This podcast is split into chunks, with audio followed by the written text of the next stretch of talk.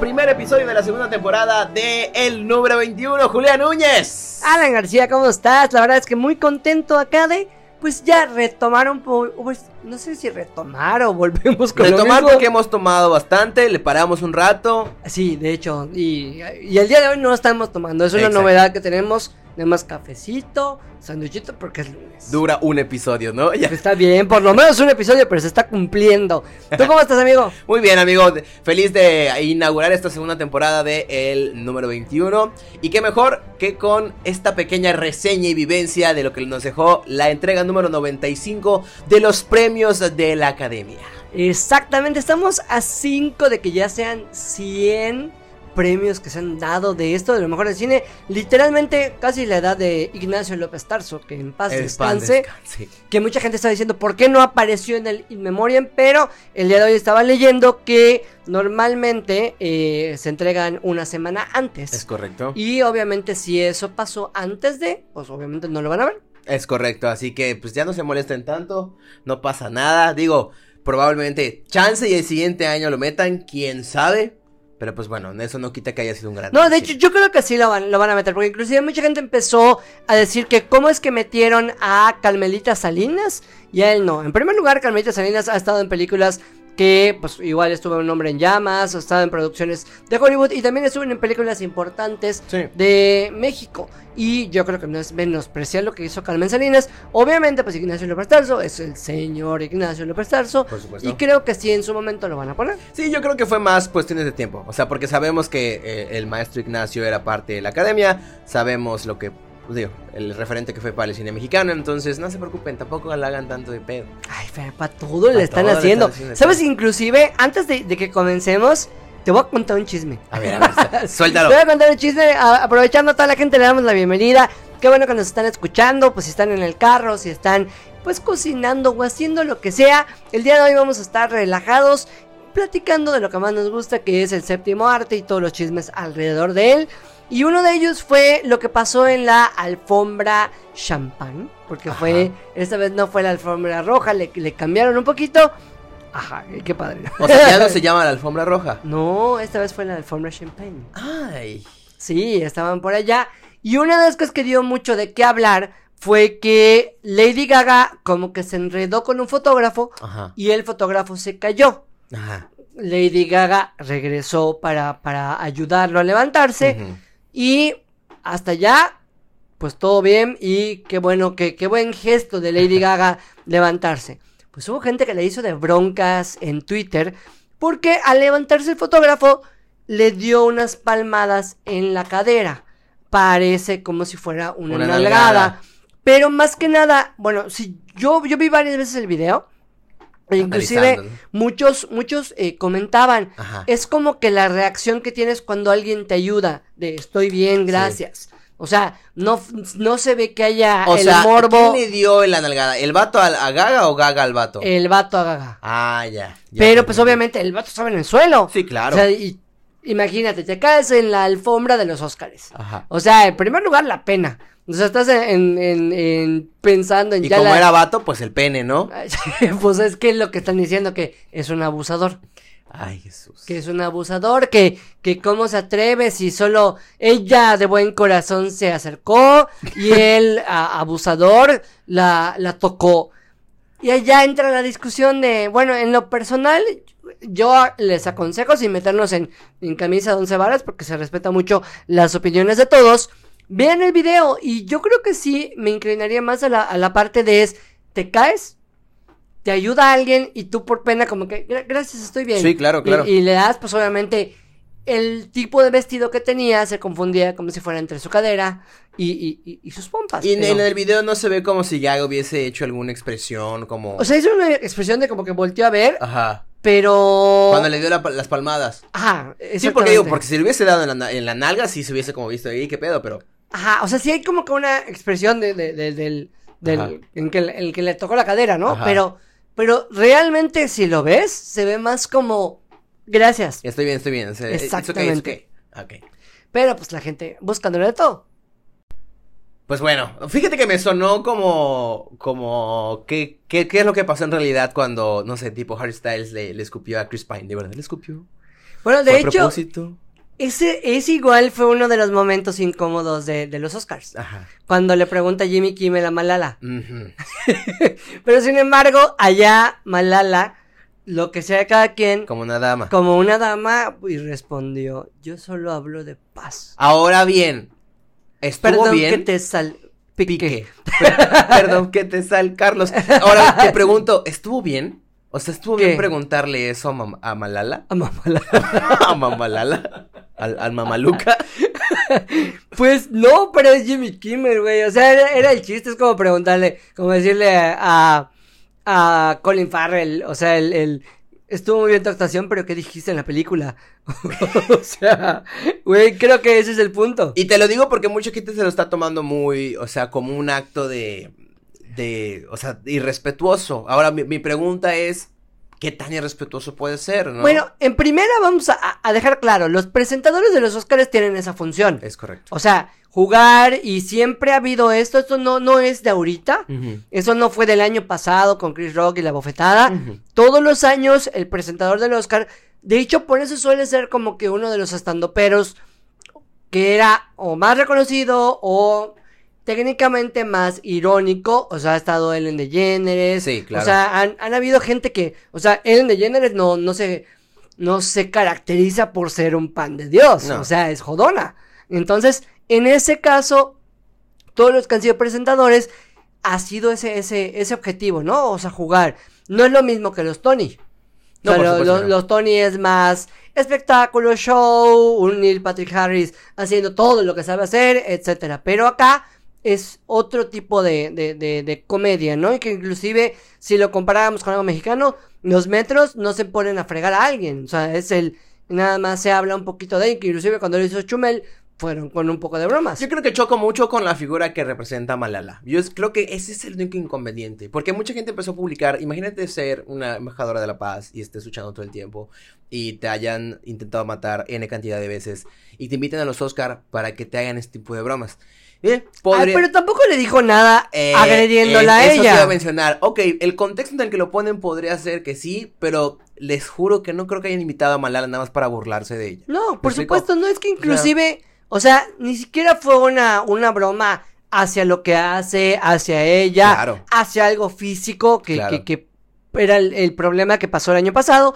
Ahorita fue nada más, oye, pues según tú, ¿le escupió o no le escupió? Además, foco tuvo, demasiado foco. O- Y no, no estoy justificando las acciones, sino que exactamente eso es lo que representa Malala. O sea, no- bueno, no es lo que representa, pero el foco que tuvo es lo relevante también, ¿me explico? Claro. Porque no cualquiera aparece mucho en los Oscar, ¿me explico? O sea, Sí, el hecho de que aparezca tiene algo de significado. Como le hijo de la chingada De que... Tenoch. No, no, bueno, Tenoch apareció bastante como la... Imagínate que te inviten a los Oscars y estés detrás de la vieja que llevó su chingado Ah. velo. O sea, la, la gente que estaba atrás de ella. Sí, no Y lo enfocaban a cada rato porque creo que de ese lado estaba Malala y todo. Y pues la gente de atrás no ve ni madre. Ya sé, es un güey, chinga tu madre. o sea, honestamente, chinga tu madre. O sea, es el, señores, sé que tal vez lo lleguemos a pensar en algún momento de nuestra vida. Tal vez no, pero si los invitan a un evento grande, no lleven un casco, no lleven una capa que les cubra y no, los demás no dejen verlo. Porque inclusive Lady Gaga igual lo hizo en unos premios. Sí, sí me acuerdo. Me Y acuerdo estaba que en fue primera fila. comentado. Ah, que por cierto lo de Lady Gaga también fue... Bueno, es que esta morra hace algo y es, es- es tendencia. Primero que no iba a asistir a los premios. Luego que se asistió. Y luego la presentación de, de la canción de Top Gun, que se llama Hold My Hand. Eh, uno, güey, qué rápido se quitó el maquillaje. Ajá. Dos, es- salió sencillita, un, Camisa al revés. con la camisa al revés. No somos así de De hecho, el meme de ahorita es que es como Mike Wazowski. Sí, güey, pues que las veras que los Sí. encuadres estaban igualitos, güey. Fue, considero que fue de las presentaciones más íntimas que ha tenido Lady Gaga y eso que ha tenido un chingo de presentaciones estrafalarias y la madre, creo que ha sido como lo más íntimo y un poquito más bonito que ha tenido el Oscar. Eh, también ha sido como lo más comentado en la parte. Creo que se, da, se puede dar el lujo porque ha hecho de todo. o sea, ha hecho como punto. que algo muy espectacular. Y como cuando cantaron Shallow y todo. Y este fue un. eh, sé que no me lo voy a ganar, ya sabes. Exactamente. Así que, ah, ¿para qué gasto en otro vestidito? Pero bueno, comenzamos de lleno con lo que nos dejó los premios Oscar 95 entrega 5 para el 100.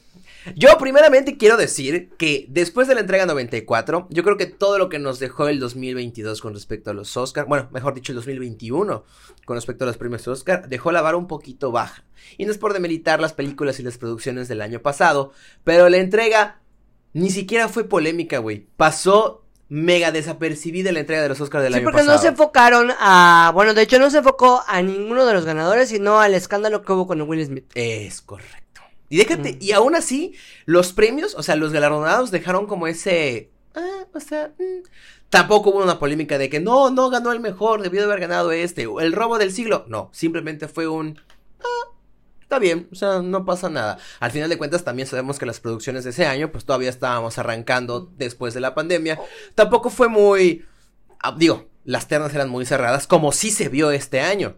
Es que realmente, o sea, hubo cosas padres, Sí. rescatables del año pasado, que en su momento también comentamos, como pues que eh, el ganador de, de a mejor actor, que fue Troy Kotsur, que fue el primer actor que, que es mudo, o no sé cómo se diga, porque después igual hacen de pedo si lo dices de otra forma. Ajá, Eh, y de hecho es sordo mudo. ajá. Y pues la verdad es que tiene sus méritos la película. Sí, o sea, totalmente. Claro, creo que igual ganó guion original cuando pues era un, un remake. Es correcto. Entonces, De hecho, esa Coda, si no estoy mal, sí, sí, no mal de- de recuerdo, la película francesa. ajá, Coda y, y Dune fueron las, las más galardonadas de la noche. Exactamente. Si no estoy mal. Pero bueno, este año, no sé, todavía estoy analizando bien, me gustaron, siento que es lo más cercano a lo más justo que hemos podido ver de los premios Oscar de los últimos años. Yo creo que fue como ver un Avengers Endgame. Mucho fanservice. O sea, Mm. mucho fanservice porque todo el- la, la gente que inclusive no había visto The Whale, solo por el cariño a Brendan Fraser y porque decías, ay, no mames, se ve muy cabrón, o sea, etcétera, querían que gane. Que lo habíamos comentado, que era una moneda cantada por la historia que, que traía. Y es muy cierto, pudiste ver Eh, o no ver la película, pero Como ya dijo estaba. Eugenio Derbez, el mejor de El los mejor. comebacks. ¿Cómo hacer que todo se trate de ti? este, eh, todo el mundo estaba en el tren con, con Brendan, pues por el cariño que le tenían, porque sabemos su historia, que en el 2010... Digo, si en este punto no sabes la historia de Brendan, pues te la vamos a contar rapidísimo. Él era la estrella como a, a- a despuntar en los noventas. Era el- como un Harrison Ford, Como un- pero con la parte cómica porque inclusive, eh, perdón que, que te interrumpa, o sea, te disculpes. empezó como, como algo, literalmente un actor curioso, que se veía bien y empezó a hacer comedias fuertes, pero ya después empezó a agarrar otras franquicias como la de Looney Tunes, hacer eh, La Momia, que ya no eran tan cómicas, sino que se volvió uno de los action heroes. Es correcto, que si no estoy mal fueron como cuatro o cinco películas que sacó y luego pum, de la nada se apagó. Es que fue toda la, la de George de la Selva, que George creo de la que Selva, fueron no uno y dos. La dos lo, lo cambiaron por lo mismo. fue solo apareció en la primera de George de la Selva, en La Momia. Eh, Es el efecto Mandela entonces en mi cabeza. Sí, en eh, la de El la de. Looney Tunes, el de Al Diablo con el Diablo. Al diablo con el diablo. Yo el diablo viste a la gorda, entonces otra cosa. y pum, Al Diablo con la posada. al diablo con la posada y pum, desaparece. Luego nos enteramos que en 2017, con todo el movimiento del Me Too, ¿recuerdas el movimiento del Me Too? Claro. Donde muchas mujeres en la industria empezaban a sacar los casos donde ellas habían ah, sufrido pues el acoso de Harvey y abuso Weinstein. sexual. Exactamente. Entonces Brendan, apoyado y sintiéndose como muy fuerte por este movimiento, aprovechó a declarar que en ese tiempo, eh, si no estoy mal, era el director de la, del sindicato de actores, el director de alguien importante, demasiado importante, abusó sexualmente de él y él, después de negarse, entre comillas, esa parte no me la sé, le cerraron la puerta. Quedó en la lista negra de los de Hollywood, no lo volvieron a invitar a ningún proyecto, a ningún evento, ni nada por el estilo, y ahí se apagó su carrera. Es que en su momento Brendan Fraser tenía una cara no tan, y digamos, característica como, como el cutie, como un Brad Pitt, como un Johnny Depp, pero, o sea, eh, era atractivo y déjate de eso, tenía el cuerpazo del momento, o sea, era un Tarzán, o sea, era un Tarzán. Y aparte de todo, pues sí era bastante taquillero. O sea, si, recuerdas sus películas, inclusive por eso lo metieron a la franquicia de Looney Tunes. Es correcto, es correcto. Pues bueno, en los últimos años comenzó a despegar su carrera de nuevo. Eh, la verdad es que sí nos da gusto, de cierta manera, porque nunca... No es que no se haya puesto en duda, pero tal vez nunca tuvo como esa oportunidad que tiene ahora de demostrar lo buen actor que es. Porque sinceramente en la película de la ballena, independientemente de todo lo que pasó y de la historia que tiene, o sea, independientemente del comeback, es, fue muy buena interpretación lo que hizo en, la película. Y qué mejor de la mano de Darren Aronofsky y, de A24 que, que, hacerlo. O sea, fue como el escenario perfecto para que Brendan ganara el Oscar a Mejor Actor. Sí, es que al final de cuentas, y bueno, toda esta historia, mucha gente la estuvo viendo en redes sociales. Y el ver que poco a poco regresaba, inclusive su regreso había sido como que un poquito tambaleante, porque pues en Doom Patrol pues no era como que la imagen de, él tal cual. Después, ay, no mames, va a salir en, en Batgirl. Y. como lo dijo Jimmy Kimmel, ¿no?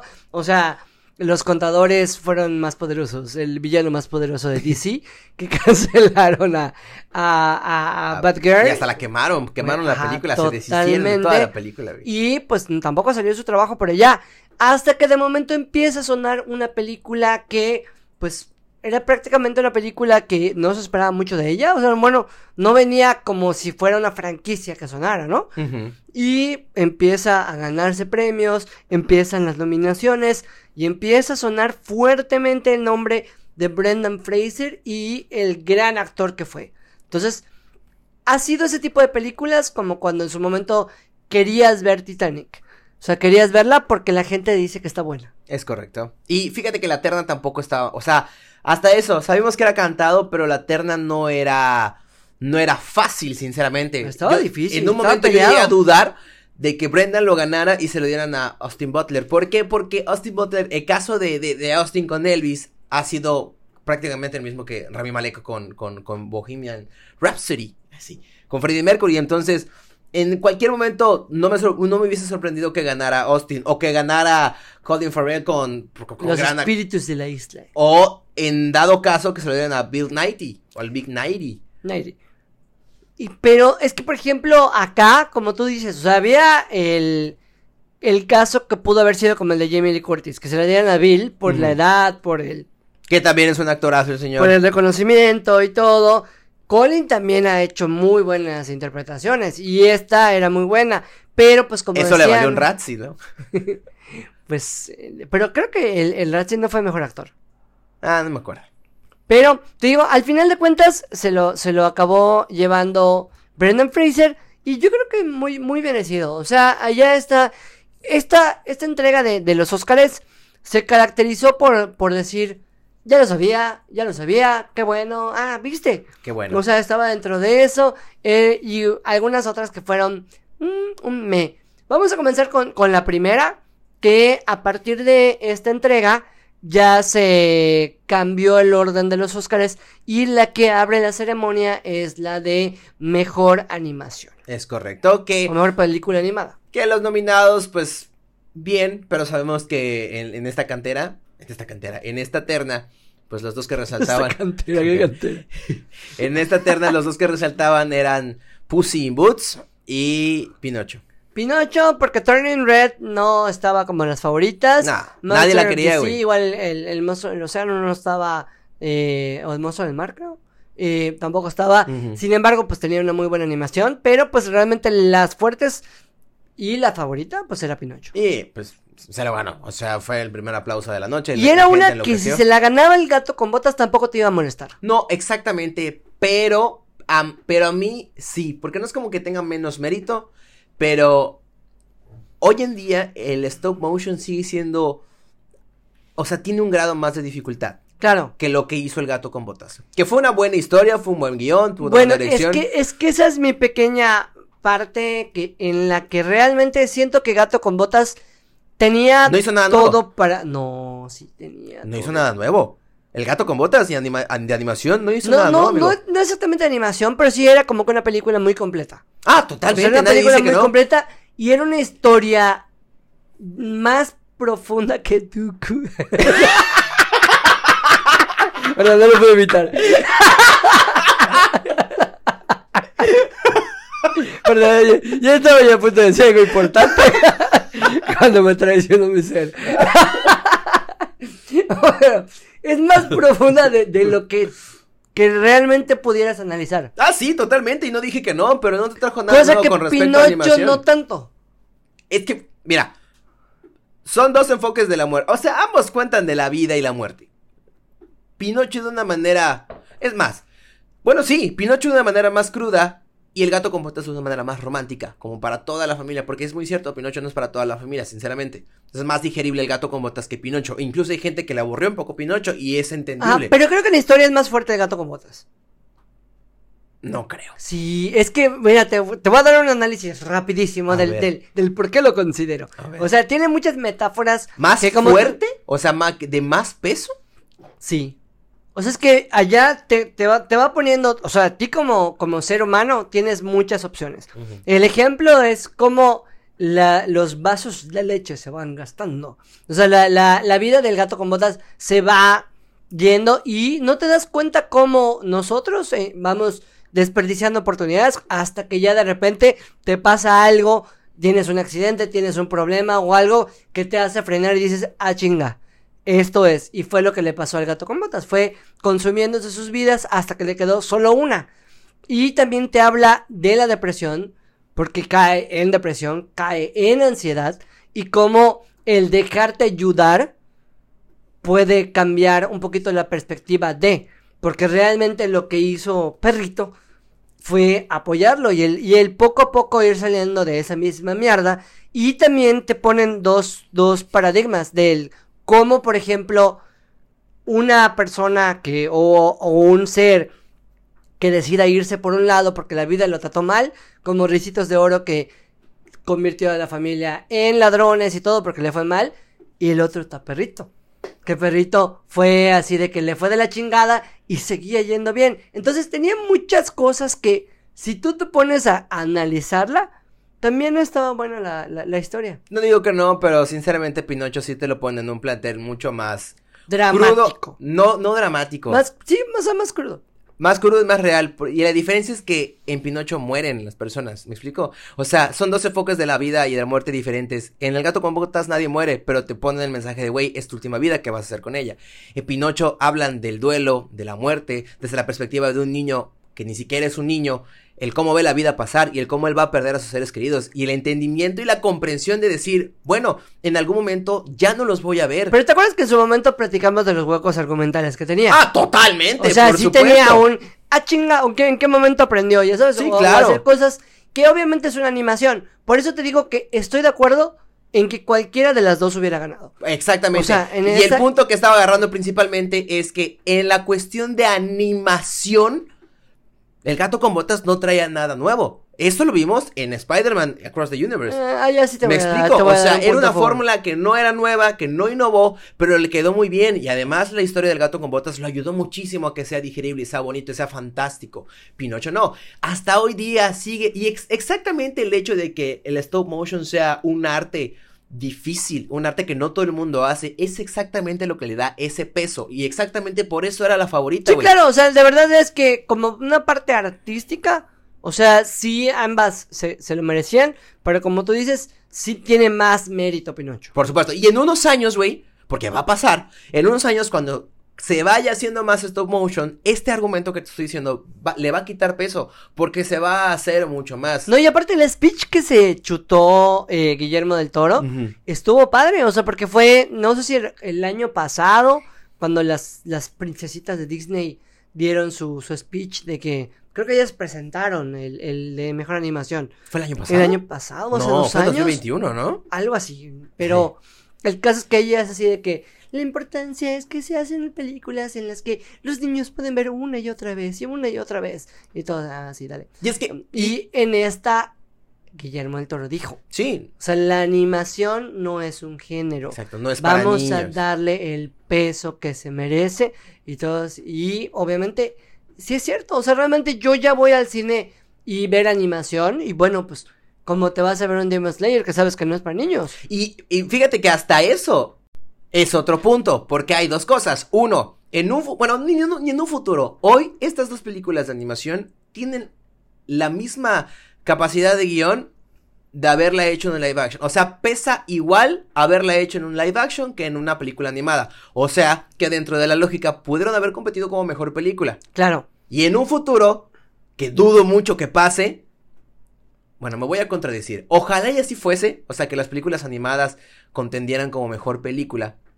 Pero lo dudo un poco, güey. Es que está un poquito, realmente ya sí sería un poco difícil. Y no solo porque sean películas animadas y películas live action. O sea, vamos a poner el ejemplo también de mejor actor y mejor actriz. Claro. O mejor actor principal y actor de reparto. Cuando hemos visto Sí. N cantidad de ocasiones que el actor de reparto se lleva toda la película y pesa más que el actor principal. Claro, pero yo creo que ya sí, sí sería muy difícil. O igual le podrías quitar mucho mérito a un live action. Exactamente. Entonces, por eso creo que esta parte de, del que esté dividida como mejor película, no te la demerita. O sea, no te la demerita como realmente.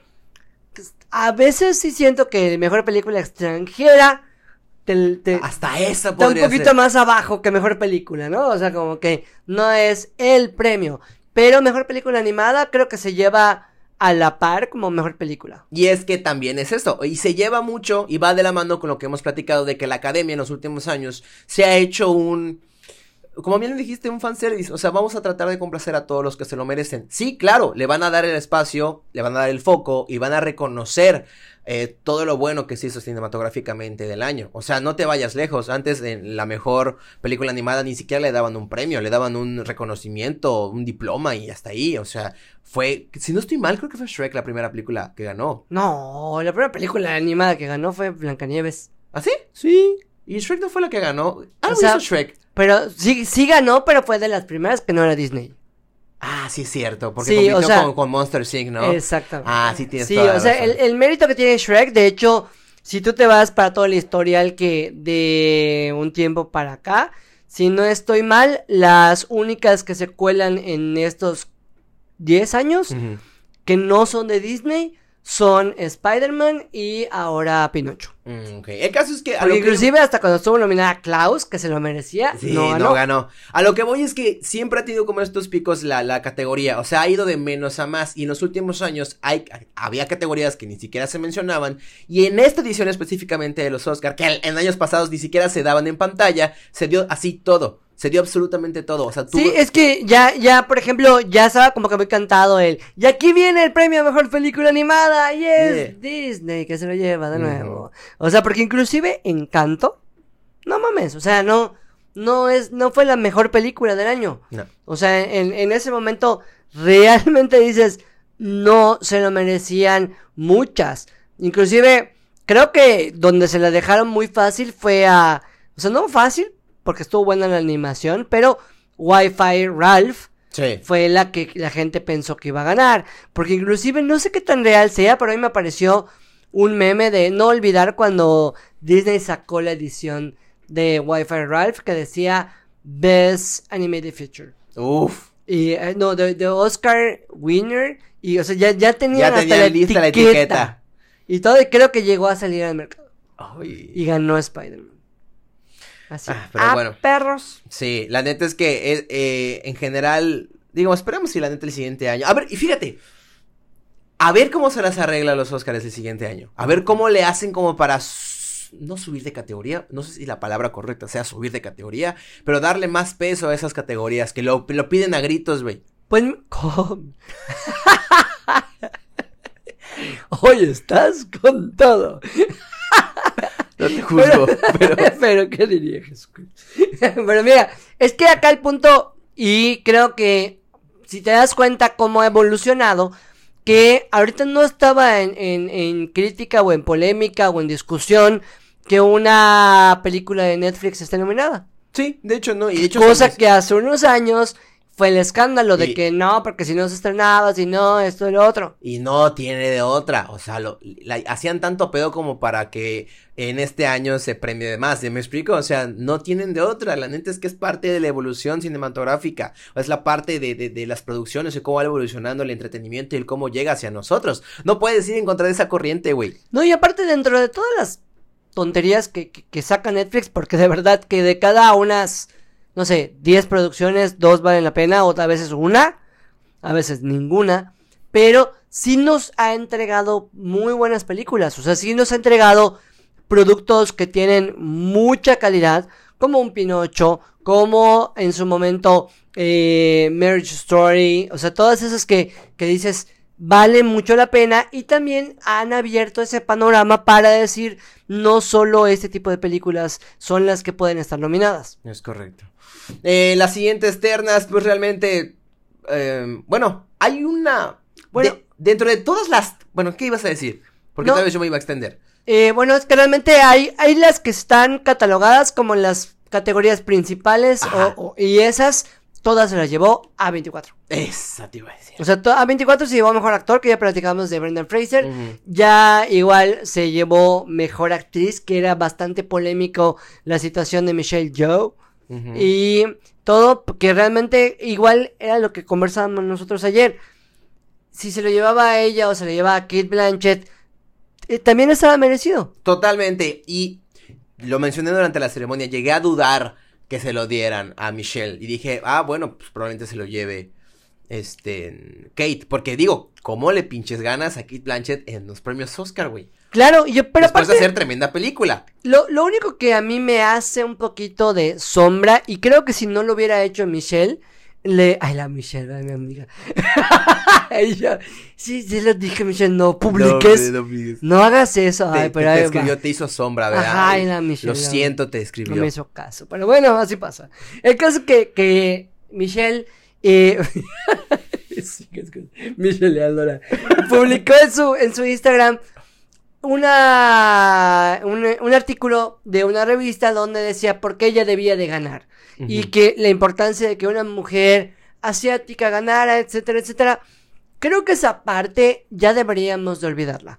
O sea, ya, ya, de- ya deberíamos de, porque lejos de premiar, como en algún momento tú mencionaste, la actuación, se está poniendo el peso hacia la representación, la cual es importante, ya lo hemos platicado, pero no es justo que te den un premio porque perteneces a una etnia, Sí, sino porque no te están dando un premio tal vez de la paz o de, de algún mérito que tenga que ver con eso, sino que te están dando un mérito por cómo actuaste. Y acá no importa si eres pelirroja, si eres morena, si eres asiática, la que lo hizo mejor es la que se lo va a llevar. El pedo es que sí importaba, güey. Bueno, en estos años ya hemos, ya hemos visto que ya no importa tanto. Ya importa más es lo que estás mencionando. Más como la etnia y la visibilización y el foco que le dan a, a alguien o a un- una etnia, un grupo de gente, una comunidad que ha sido segregada durante, durante mucho tiempo.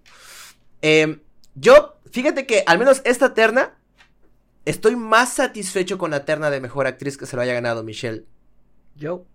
no, no, tú no, Michelle. que mejor actriz de reparto. Porque con este argumento no debió de haber ganado Jamie Lee. No. Porque no fue mejor actriz Ah, ya, que sí estoy de acuerdo. ¿Me explico? Ahora bien, también me voy a contradecir porque entendemos, güey, entendemos que además de esto los premios son políticos y entendemos que pesa más el hecho de que dentro de tu categoría hay otras cinco te- categorías que tu película esté inmersa. Porque todo, en todo el tiempo, a todas partes, estuvo multinominada. Creo que fueron como 10, 11. 11. Fueron 11 nominaciones. nominaciones, de las cuales se llevó 7. Y se llevó mejor actor, mejor actriz, mejor actriz. No se llevó de mejor actor. Ah, Mejor perdón, actor de reparto. Actor de reparto, actriz de reparto. Actriz, película, dirección, este... Sí, 5 de las, de las más importantes. Exactamente. Entonces, dices, bueno, ok, va. 5 pe- de las 6. Ajá. Y A24 se llevó las, o sea, todas, porque realmente Brenda- eh, la ballena era de A24. bien. Y dices, ah, pues sí, tiene sentido que la mejor película tenga los mejores actores y actrices. Bueno, entonces, ¿para qué chingado haces una terna? ¿Para qué entonces vienes a hacer tanto show? Es que siento que sí es una buena película, pero no sé si para llevarse todos esos premios. ¿Cuál hubieses quitado? O, o mejor dicho, ¿cuál sí lo hubieses dado? Yo sí le hubiera dado mejor guion eh, original, Ajá. totalmente de acuerdo. Mejor edición, estoy totalmente de acuerdo. Yo también. Mejor actriz, no me molesta. Mejor actor de reparto tampoco. Mejor actriz de reparto es la que, en lo personal, siento que, que sí está peleado entre, entre varios y si se lo ganaba Angela Bassett, no, no pasaba absolutamente nada. En, De hecho, en- pasaba todo, me explico, porque todo el mundo quería eso. Déjate que todo el mundo quería eso. O sea, a ojo público, güey, era la indiscutible ganadora. ¿Me explico? y te acuerdas que lo- inclusive lo, lo platicamos, fue la que se llevó el peso de Wakanda Forever, Es porque ni siquiera Shuri. Exactamente. Y ahí entra otra vez el tema de, bueno, ¿qué tan relevante es mi película para destacar mi actuación o para juzgar qué tan buena actriz o actor soy? Claro. Sí, te digo, y es esa parte, pero por ejemplo, no sé si... Mejor dirección. ¿Se le hubiese dado a los Daniels?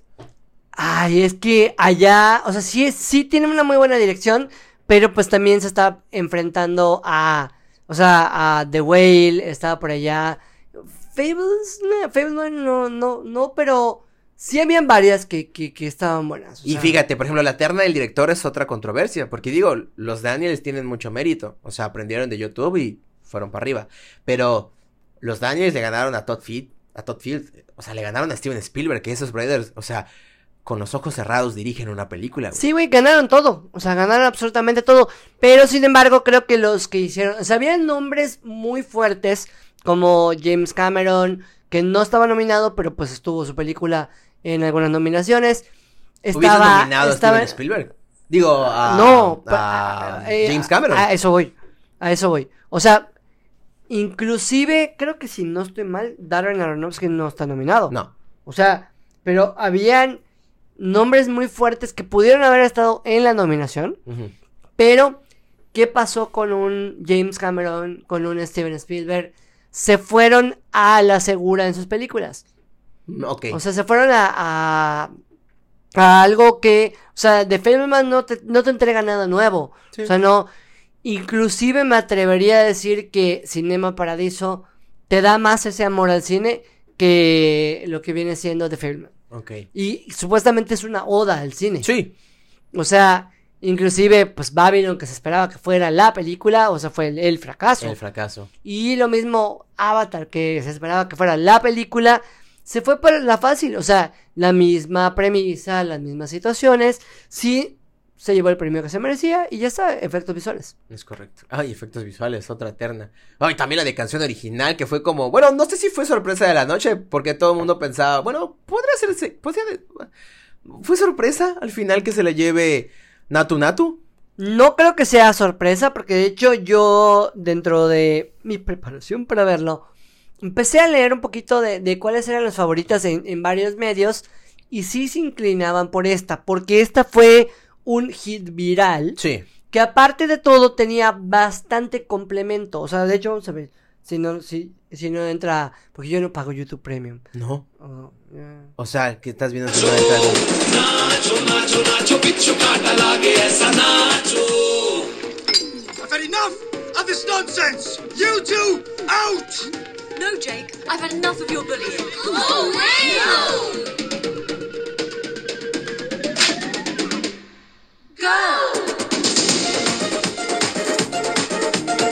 Es que la mezcla de ritmos, la mezcla, no, no tienes ni madre de qué dice. Güey, se, se Pero- escucha todas las pinches canciones de, de Bollywood, se escuchan igual, güey. Sí, pero lo mismo pasaba con las otras. ¿Con qué otras? O sea, con Hold My Hand, con, con A Plus Lift y todo. Up. O sea, eran las clásicas que baladas que no te entregaban absolutamente nada. Bueno, o sea- de- dentro de ese argumento te la voy a dar. Ajá, tal vez estaba dentro de esas, ¿no? Y, y era, porque inclusive ni Lift Me Up eh, estaba tan profunda. Entonces, ¿qué putas madres calificas? O sea, el hecho de que sea más viral, no el hecho de la letra, porque la letra de esa pinche canción dice baila, baila. Ah, pero solo dice el título, ¿no has leído que dice eso? Baila, baila, porque la vida es sabrosa, ya sabes. Ah, Baila y sigue baila, bailando. baila, igual Chayanne ya había cantado eso. Y que Chayanne tiene alguna nominación como mejor canción original. No, pues Sebastián Yatra sí tenía. Celia Cruz por Carnaval. No, pero no estuvo en ninguna película. Ah. Ah. Pero si hubiera estado, ella hubiera ganado.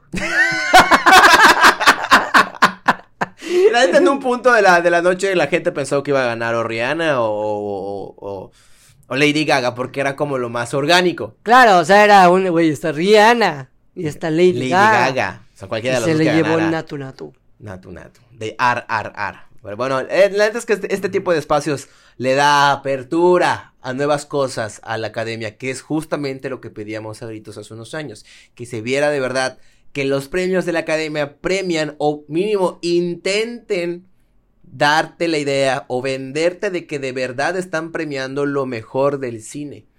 Tal vez no te los creas, güey. O sea, tal vez pasen cosas como las de Jamie Lee, ¿no? O, pero dices, bueno, al menos estuvo nominado. Bueno, al menos sí contaron esta película. Bueno, al menos. Ese bueno, al menos es un paso, siento que firme hacia lo que viene. Y hablando de pasos firmes, yo la película que sorprendió más que eh, todo al mismo tiempo en todos lados fue la de Sin Novedad en el Frente. Claro, esa de hecho, eh, que era lo que te decía, es, ese era un, para mí era un Oscar cantado para lo que era Mejor Película Extranjera, porque estaba nominada a Mejor Película Extranjera y Mejor Película.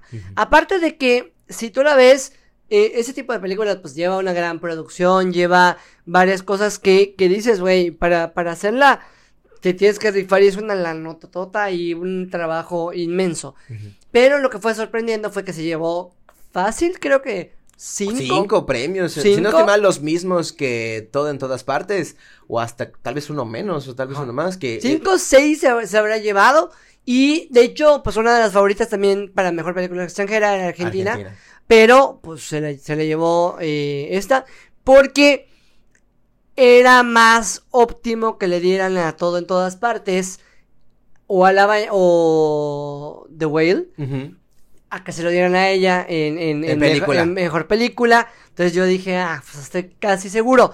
Aunque, pues en su momento, como te comenté, ha pasado que se, una película se ha llevado los dos. Es correcto. Ahora bien, ¿por qué una película de guerra, que no es un género nuevo, crees que haya tenido bueno, mejor dicho, ¿por qué crees que esta película que habla sobre la guerra, que no es un género nuevo, haya tenido tanto peso? Yo creo que por la forma en la, en la que es narrada la historia. O sea, lo, lo poco que, que, yo he podido, digamos, pensar alrededor de, de esta película es esa forma en lo que muchas veces cuando es una película de guerra te ponen como que los malos han sido estos y nosotros hicimos para salvar, como más o menos Top Gun. Sí, Top Gun, este, Pearl Harbor, o sea, varias que van para allá. El año pasado vimos la de, ¿cómo se llamaba esta de guerra? Dunker. Mm, Dunker.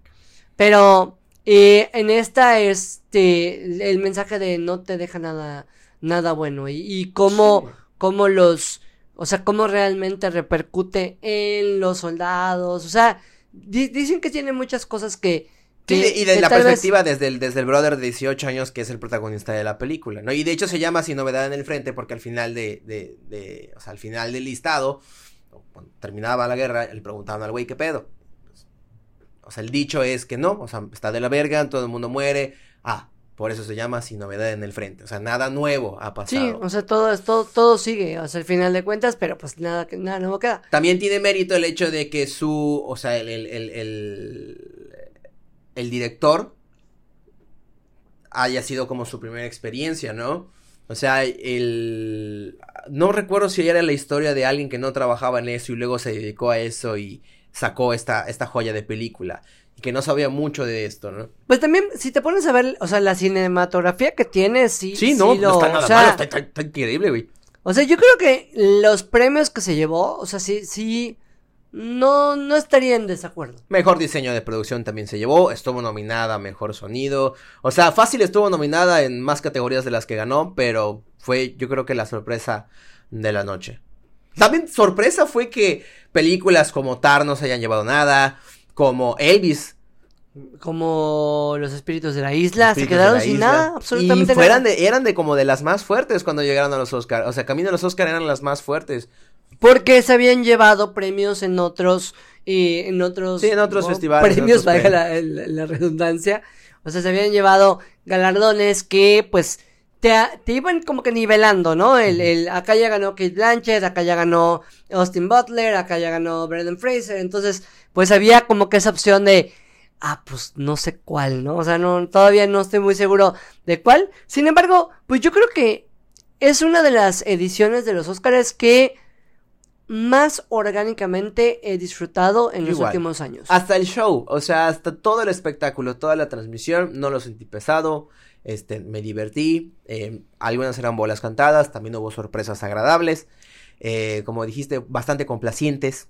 La- Yo creo que igual uno de los méritos que, que se lleva a esta ceremonia es la conducción de Jimmy Kimmel.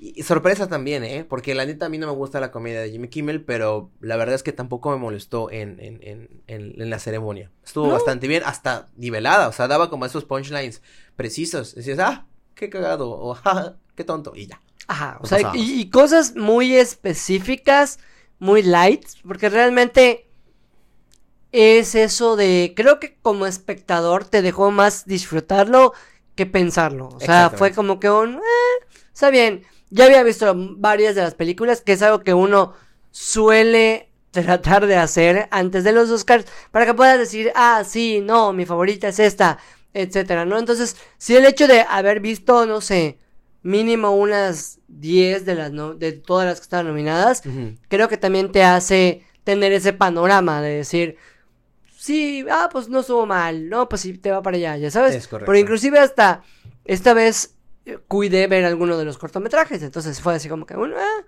Que tampoco había, hubo sorpresas, o sea, todo estaba muy cantado. Rápidamente, mejor sonido se le llevó Top Gun Maverick. Eh, mejor montaje, pues todo en todas partes al mismo tiempo. Mejor diseño de vestuario se le llevó Black Panther, que también estuvo nominada en otras, en otras categorías. pero pues esta creo que sí era bola Sí, cantada igual. Bola o, cantada. o muy merecida. O, ah, incluso hasta Elvis llegamos a pensar que se lo pudo haber ganado por la Pues complejidad. es que sí, ya sabes que, que Elvis, si no me equivoco, te abarca tres décadas. Es correcto. Y también estuvo nominada a Mejor Maquillaje y Peinado, que también se lo ganó la ballena. Y en esta, esta misma terna estuvo Batman, entonces también es, ahí está. Que está de hecho de las, de las que podríamos tal vez mencionar, las más ninguneadas de la noche fueron pues Babylon. O sea, igual Batman que solo estuvo nominada a las categorías técnicas, pero pues tal vez pudo haber estado en cin- cinematografía, Sonido, hasta sonido hasta pudo haber sonido, estado, ¿eh? igual, o sea, sí, sí pudo haber estado en otras y por ejemplo, una que en lo personal sí me sorprendió que no se colara en ninguna de las categorías es de Norman. Mm, pues tal vez ni siquiera la... O sea, no, tal vez ni siquiera le dieron ese foco y dijeron, sí. Ay, no mames, o sea, si está, si está Argentina en 1900, o sea, Eh, justamente lo que estábamos diciendo, güey, o sea, ¿qué, qué, qué calificas entonces? Ajá. ¿Sabes? Porque en ese caso, pues O sea, debió de haber ganado Argentina la categoría. sí, o sea, pero por ejemplo de Norman sí tenía varias cosas como, por ejemplo, la cinematografía, creo Sí. que sí, o sea, Por eso, ¿qué pesó más? O sea, ¿qué hizo de diferente? ay, no sé, voy a hablar con él. ya estoy molestando, Alan. Mejor cortometraje animado, El Niño, El Topo, El Zorro y El Caballo, que es una joyita por si no la han visto. Si no estoy mal, esta se encuentra en Netflix y sigue No, disponible. está en Apple TV. Ah, en Apple TV, tienes toda la razón. El Niño, El Topo, El Zorro y El Caballo está en Apple TV. Mejores efectos visuales, Avatar 2, me... Ay, gracias. Gracias. Mejor guion original, eh, todo en todas partes al mismo tiempo. Y qué mamada, ¿verdad? ¿Qué? O sea, ¿para qué? Digo, o sea, está bien que tengas la tecnología, pero ¿para qué contratas a un actor de 45 para rejuvenecerlo a 15 años? Yo, honestamente, en los efectos visuales se lo hubiese dado a cualquiera menos Avatar. Porque, insisto, tampoco trajo algo nuevo, güey. Se ve Bueno, bonito. Lo del agua Se sí. ve bonito, güey. No, lo del agua sí. Y no digo que se ve mal, hermano, pero insisto, esa pinche película tardó toda la vida en hacer si no te trajo nada nuevo. ¿Y sabes qué es lo más cabrón? Que sí es bien taquillera. Y neta a mí me zurra, güey. Claro, pero, pero por lo menos, no sé, lo del agua, sí, que le presten sus maquinitas a la sirenita. Ah, madre mía. Güey, si la sirenita lo hubieran, qué si la sirenita lo hubieran grabado güey. como Avatar, se hubiera Qué visto mejor. feo estuvo el avance de la sirenita, güey. Qué feo, güey. O sea, me, de verdad no sé por qué no cubren cuotas, no llegan a tiempo. la- A- hasta, las- hasta Aquaman está más padre. o sea, hasta Aquaman.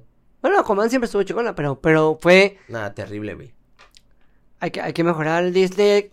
Qué pena que de verdad con los live action Disney se ha ido a la mierda. Muy cabrón. Y, y fíjate que es de los proyectos más fuertes que tiene. Y no es como que un proyecto que vayan a dejar porque sí. O sea, les está costando mucha lana hacerlo. O sea, como reinventar estos clásicos, que entiendo que el fin de reinventar los clásicos era, es para las nuevas generaciones, pero, brother. Y digo, Yo, yo, Alan, yo soy fiel defensor de eso. Yo no tengo ningún problema que me reinventen y me rehagan y me redu y me, y me cambien de sexo, de género, de... No me importa, güey. O sea, esto está padrísimo. Pero, macho, háganlo bien. O sea, mínimo que quede el recuerdo de... No mames, la versión, la versión verga del, del Rey León es igual de chingona la live action que la animada. Y nadie dice eso porque no pasa. No. Está igual de verga Pinocho live action que, que animado. No pasa. ¿Me explico? Ni Bella y Bestia. Ni Bella y Bestia. ninguna. Hasta Bella y Bestia dices, ah, pero son... Pero hasta la bestia se veía falsa. O sea, si le hubieran puesto los prostéticos bien, pues. Pero no, o sea, de verdad, todo lo que ha hecho Disney con los live action, quitando tal vez Maléfica, que Maléfica no es la gran película, pero pues por lo menos le dio un giro a la historia. Y. mm, Aladdin no está tan mal. Del resto, Don Maverick. Es correcto. Mejor documental corto, Nuestro bebé elefante. Mejor guion adaptado, que no fue sorpresa de la noche. Todo el mundo quería que lo ganen. Es Ellas Hablan, que también estuvo nominada en otras categorías. Este, No voy a decir nada. cortometraje, acción en vivo, un adiós irlandés. Mejor documental largo. es- Documentar tal. documental largo. Eh, no me acuerdo cómo se pronuncia esto. Ah, es la. La, La de Navalny. Navalny. Navalny. Ah, una cosa así. Mejor banda sonora sin novedad en el frente. Y mejor película de animación, pues ya lo mencionamos, Pinocho. Ahora bien, la última terna, antes de pasar a, las, a los estrenos del mes. Mejor película. Tun, tun. Honestamente, allá sí estuve muy contento de que Top Gun Maverick estuviera nominada. Yo también. Es una de las películas, mira, de, de todas estas yo vi Ellas Hablan, que honestamente, para mí en lo personal, siento que está un poquito sobrevalorada. Sin embargo, no, o sea, no me encantó. Top Gun Maverick me gustó y, y casi lloré como una maldita perra. O sea, porque siento que es una película que tiene todo lo que a mí me gusta en el cine. Es más, incluso la pondría sea- como en el tercer lugar de la terna. O sea, es que mira, tiene acción, tiene historia, tiene esa partecita en la que te conmueve, tiene eh, buenos efectos, tiene a Tom Cruise sin camisa, baila, o sea, o sea, tiene todo. Sí, hasta música, o sea, eso fue una buen, un buen, eh, una buena edición. O sea, la o sea, verdad es que la verdad es que ba- bastante bien. También eh, la, la que no, las que no he visto de estas son eh, los Fableman ni los Espíritus de la Isla. Pero por más, yo, ¿a quién quitaría de esta categoría? Avatar. Sí, totalmente. Y fíjate que tal vez a Elvis. Porque no creo que haya sido una gran película como para estar nominada a los Oscar. Tiene mejor edición, que yo la neta yo hubiese también, si le hubiesen ganado Mira, la terna, no me molestaría. Pero Elvis como película, güey. me va a odiar mucha gente, pero a mí me dio mucho trabajo ver Elvis. ¿De verdad? O sea, no, me, me tomó como tres días terminar de verla. La diferencia es que tal vez la gente que la vio en el cine, pues la vio en la pantalla y, y estaban en todo. Entonces yo me ponía a verla ya que llego del trabajo o estoy, entonces empiezo a verla y me dormía. Entonces sí me llevó como que un tiempecito verla. Por eso Elvis nunca fue mi favorita. Ya. O sea, nunca fue mi favorita, pero dentro de estas, yo creo, o sea, estaba muy seguro que Top Gun no se la iba a llevar. Entonces sí estaba entre que se la llevaba todo en todas partes al mismo tiempo.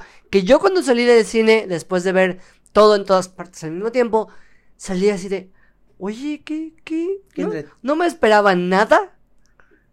Y salí muy, muy satisfecho. Me acuerdo que fui con un amigo que, que fue, el objetivo era ver otra película Ajá. y no, no, no había. Y fue un chinga, pues solo hay esa. ¿Y de qué se trata? No tengo la más perra idea. Pero hay una piedra en el póster. O sea, Veámosla. Veámosla. Y oye, salimos bastante satisfechos.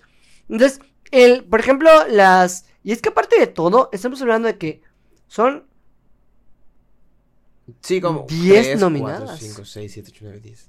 Son un chingo. O sea, Madrero. regularmente suelen ser 5 o 6. Uy, madrero. Pero como bien lo dijiste con, con, con la reseña de otras y, o sea, dándole hilo a las otras categorías donde estuvieron nominadas estas películas, la verdad es que era una bola demasiado cantada que esta película se llevara mejor película. Claro, pues es que si está nominada a casi todo, entonces pues literalmente para los miembros de la academia, pues es una de las mejores, ¿no? Hasta si no se llevaba mejor actor de reparto, te la pasaba. Si no se llevaba, este, mejor edición, bueno, hubiese hecho una rabieta, pero te la pasaba. ¿Me Es que también ha pasado que hay películas que creo que han sido nominadas a 10 premios y no se llevan nada. Es correcto. O sea, o pasa que, que literalmente están nominadas y, y- y se llevan los, las categorías técnicas, pero no se llevan los premios principales. Es correcto. Entonces, al final de cuentas, la gran sorpresa de la noche no creo que haya sido todo en todas partes al mismo tiempo. Se esperaba bastante de ella. Como mencionaste, la gran sorpresa de la noche fue Sin Novedad en el Frente. Sí, novedad del frente, que si no estoy mal, está en Netflix. Está en Netflix. Pues así que De pueden hecho- verla y que nos digan, o sea, que nos comenten, o sea, ¿qué, qué, qué es lo que ustedes ven de diferente? Porque, insisto, tal vez sea una película que ya hemos visto, o sea, no es una historia nueva, pero tal vez sí haya como algo diferente como para que digan, ah, va, por esto lo nominaron, ah, va, por esto no, o sea, tiene estos méritos para que haya entrado a las ternas de la academia. La ballena no está en mejor película. Y si ella, no. ¿No? O sea, yo, yo pensé que sí estaba, pero y no. ahí sí tiene sentido porque no está Darren y no está la ballena. ¿me Sino explico? que realmente era por los actores. Exacto, Es que realmente el peso de la, de la película son los actores. exacto. Oye, pues, si ustedes quieren ver nada más como para, para cerrar un poquito por mi parte, esta parte de los Óscares, si ustedes quieren ver todos, todos, todo en todas partes al mismo tiempo, está disponible en eh, Prime Video, pero con una, con un costo adicional, que creo que son como 60 pesos, que lo pueden rentar. Igual Top Gun Maverick está en Star Plus. Y igual, si ustedes tienen Prime, pues pueden checarlo para allá. Em, en el caso, por ejemplo, de Sin Novedad en el Frente, está en Netflix. Elvis está en HBO Max. Y las demás, si no estoy mal, están todavía en el cine. Es correcto, así que disfrútenla, váyanlas a ver y con eso nos vamos a los estrenos del mes de marzo de 2023 que me da mucha tranquilidad saber que el cine cada vez se va llenando más y más de películas y de estrenos y de que cada mes haya una película o dos o tres que quieres ver. Claro, y es que aparte de, de- de todo, creo que ya estamos regresando a la normalidad en el sentido de que, pues ya se nos olvidó la pandemia. Sí. O sea, pero cabronamente, en el sentido de que ya están totalmente llenas las salas y la, la gente está, pues, estamos disfrutando todo lo que, pues, se frenó en algún momento, pero ya se siente de manera en la que ya no lo piensas tanto. No sé si me explico. Sí, sí, sí. Sí, o sea, en, en ese sentido, las últimas veces Como que- si no que- hubiese pasado realmente. Exacto, las Porque últimas ya ni siquiera las películas lo comentan. No, o sea, inclusive, ¿te acuerdas que te, te comenté cuando en, en Glass Onion salen con sus cubrebocas y les dan una inyección para que puedan convivir y todo? Fue un, oh, qué vintage. Eso sí fue así de, qué pedo. Pero te digo, en, en lo particular, creo que el, el poder ir a disfrutar. Hay películas que considero son muy válidas para ver en el cine. Y hay películas que, qué bueno que ya no tardan como en su momento. ¿Te acuerdas cuando existían Blockbuster, Videocentro? Wow. Que tenías que esperar unos ocho, Ocho meses, meses. un año para verla en tu casa. Ahora ya en cuestión de un mes ya está disponible. O a veces se estrena al mismo tiempo en todas partes. o sea, eh, en plataformas y también se estrena. De hecho, hay unas que se estrenan en dos o tres plataformas al mismo tiempo. Es correcto, todo depende pues de la distribución que le quiera dar la productora. En estos momentos en los cines se encuentra ya la tercera parte de Creed que cierra esta trilogía post pues Rocky Balboa que Ay, cuenta, pero sin Stallone no es nada. pero no le hace falta. No sé, nada más lo quería decir. No le hace- la neta es que no le hace falta esta tercera parte. Pues Y que como no se trata de él tal cual, creo que ya también esa parte de la, la- de la estafeta también era válida. Luego platicamos más a detalle de Creed 3 porque hay muchas cosas interesantes que platicar de esta tercera entrega. También en los cines ya se encuentra eh, Scream Slayer 6. y Scream 6 que dicen que esta película revivió, rejuveneció el género del slash. De los slashers. Pero yo creo, he escuchado que está bastante buena, que es, de la, es la mejor de las Scream. Que eso te deja la vara un poco baja. O sea, eso sí de, de, de bueno, que, que bueno que es la mejor de las Scream, pero pues tampoco como que voy a esperar la mejor película. Ajá. Sin embargo, lo que siempre hemos dicho en todos los especiales de terror. Cuando vas a ver un slasher, coño, ¿acá qué vas? Gritos, el matanza no necesariamente lógica. Claro. Entonces, pues vayan con esa mentalidad. Y spoiler alert, sin spoiler. Si van a ver Demon Slayer, que como bien dijo Alan, el 9 de marzo salió en los cines. lean a qué van. lean a qué van. Me lo dices cuando ya compré mi boleto. Porque, bueno, a, a mí me pasó que me invitaron a, a- verla y por yo nada más vi Demon Slayer y dije, ah, huevo, otra película. Como O la sea, del tren, ¿no? Como la del tren y, y voy a ver algo. Entonces, yo cuando llegué, pues dije, ah, pues, y de repente, sí sabía que era la continuidad de el arco del Distrito Rojo. Y dije, ah, pues a huevo. Y empiezan a ponerte le- los episodios, los últimos del Distrito Rojo. Dije, ah, pues qué buena onda, para que yo me acuerde, ¿no? O sea, porque hace tiempo que no lo veo, que hace tiempo que lo vi. Y pues, de repente, ¡pum! Te ponen todos, o sea, casi casi los, los tres o cuatro últimos, si no estoy mal. Y dije, qué chingón, güey, se ven poca madre, se ven mejor que mi laptop. y al final de cuentas, y después te ponen nada más el primer episodio del nuevo, que es el de los herreros, o sea, la villa de los herreros. Y literalmente son 20 minutos del nuevo episodio que vas a ver, lo cual, si lo leíste, pues no te molesta. Ajá. O sea, si fuiste más esperanzado como, yo, porque aparte de todo el episodio es un... eh, mm, después del cierre que acabas de ver del Distrito Rojo, no mames, o sea, quería por lo menos ver una buena pelea. Ya. sabes? Pero fue un... eh, ah, está bueno. O sea, sin embargo, es lo que te vendían. Entonces es una recopilación de los últimos episodios de la segunda temporada y el primer episodio de la tercera temporada. Más que una recopilación, creo es exactamente los tres últimos episodios. Ajá. eh, para que tú veas qué fue lo que pasó con Daki y cómo se llama y, su hermano, etcétera. Y, o sea, para que veas, acá se cerró esto.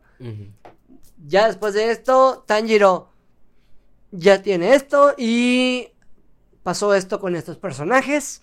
Y estos van a ser los nuevos que vas a ver en el siguiente arco. Mm.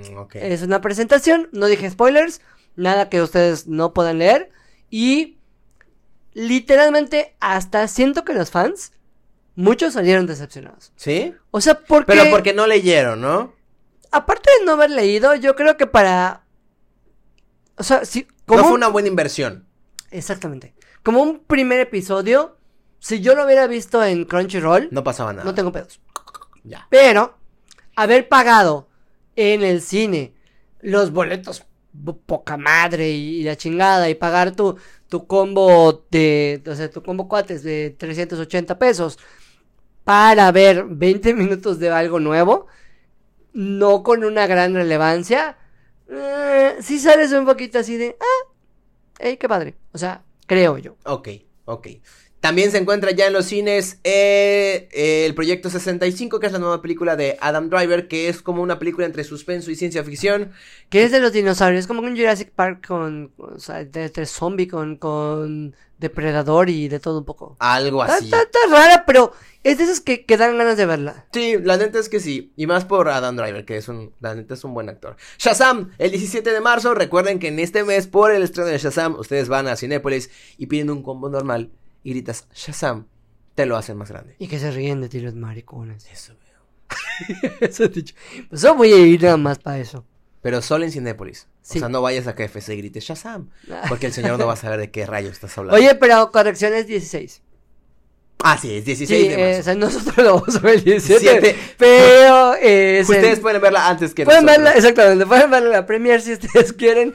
Porque eh, recuerden que antes de vacaciones, todas, regularmente todos los estrenos son jueves. Es correcto. También el 23 de marzo tendremos el capítulo 4 de John Wick, que se sospecha y se dice que siempre no va a ser el último y que este, esta saga va a llegar a cinco películas. Pues es que recuerda que ya se está preparando los spin-off. Ajá. En donde inclusive él va a tener inferencias. Es correcto. Que es donde van a tener un poquito más esa partecita de, de, de las chicas. Pero se había onda. mencionado que la historia de John Wick llegaba como en la cuarta parte y de ahí se derivaban los spin-offs. Ajá. Y ahorita está, se está diciendo que no, que tal vez llegue una quinta parte. que Güey, va a ser como los James Bond.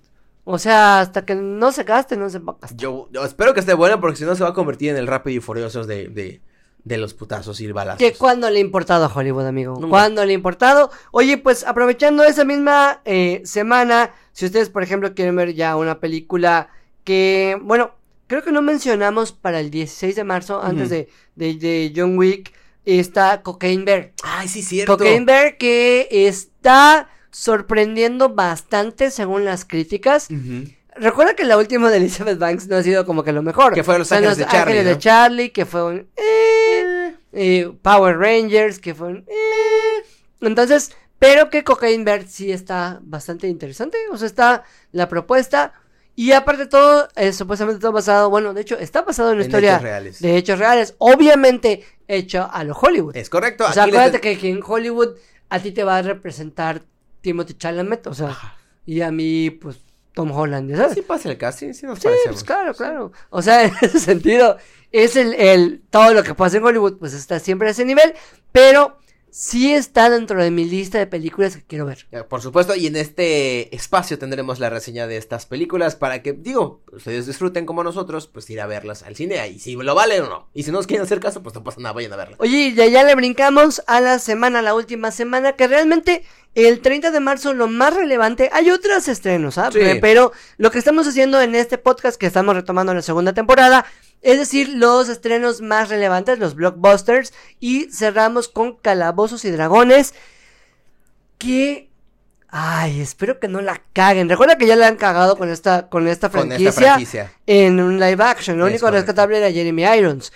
Pero igual he estado viendo los cortos. Está raro, ¿no? Esos chingados chistecitos mamertos, ya Está sabes. raro, güey. O sea, del, del ya siento que ese- esa tendencia Taika Waititi o Waikiki, no sé cómo es, pero O YPP.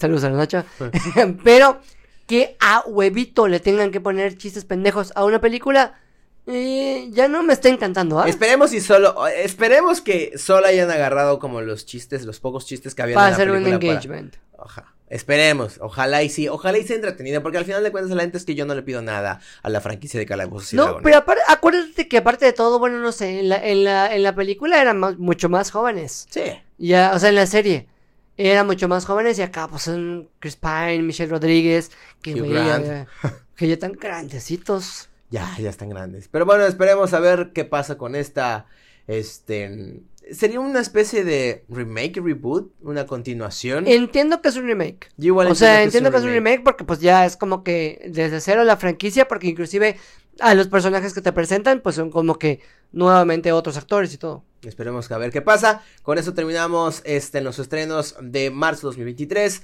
Y próximamente les traeremos los de abril, los de mayo, los de junio. Para que ustedes vayan al cine a ver la película que ustedes quieran. Exactamente, acuérdense de obviamente apoyarnos con sus comentarios, con su compartida, porque pues lo que nosotros queremos crear es una, una comunidad que no solo acá en Yucatán, sino de donde nos escuchen, podamos platicar, tener esta plática que tenemos nosotros dos, así relajadamente del séptimo arte, porque que- realmente lo que hicimos ayer después de ver los Óscares fue así, esta plática que dijimos, la grabamos ahorita, pero ya era tarde.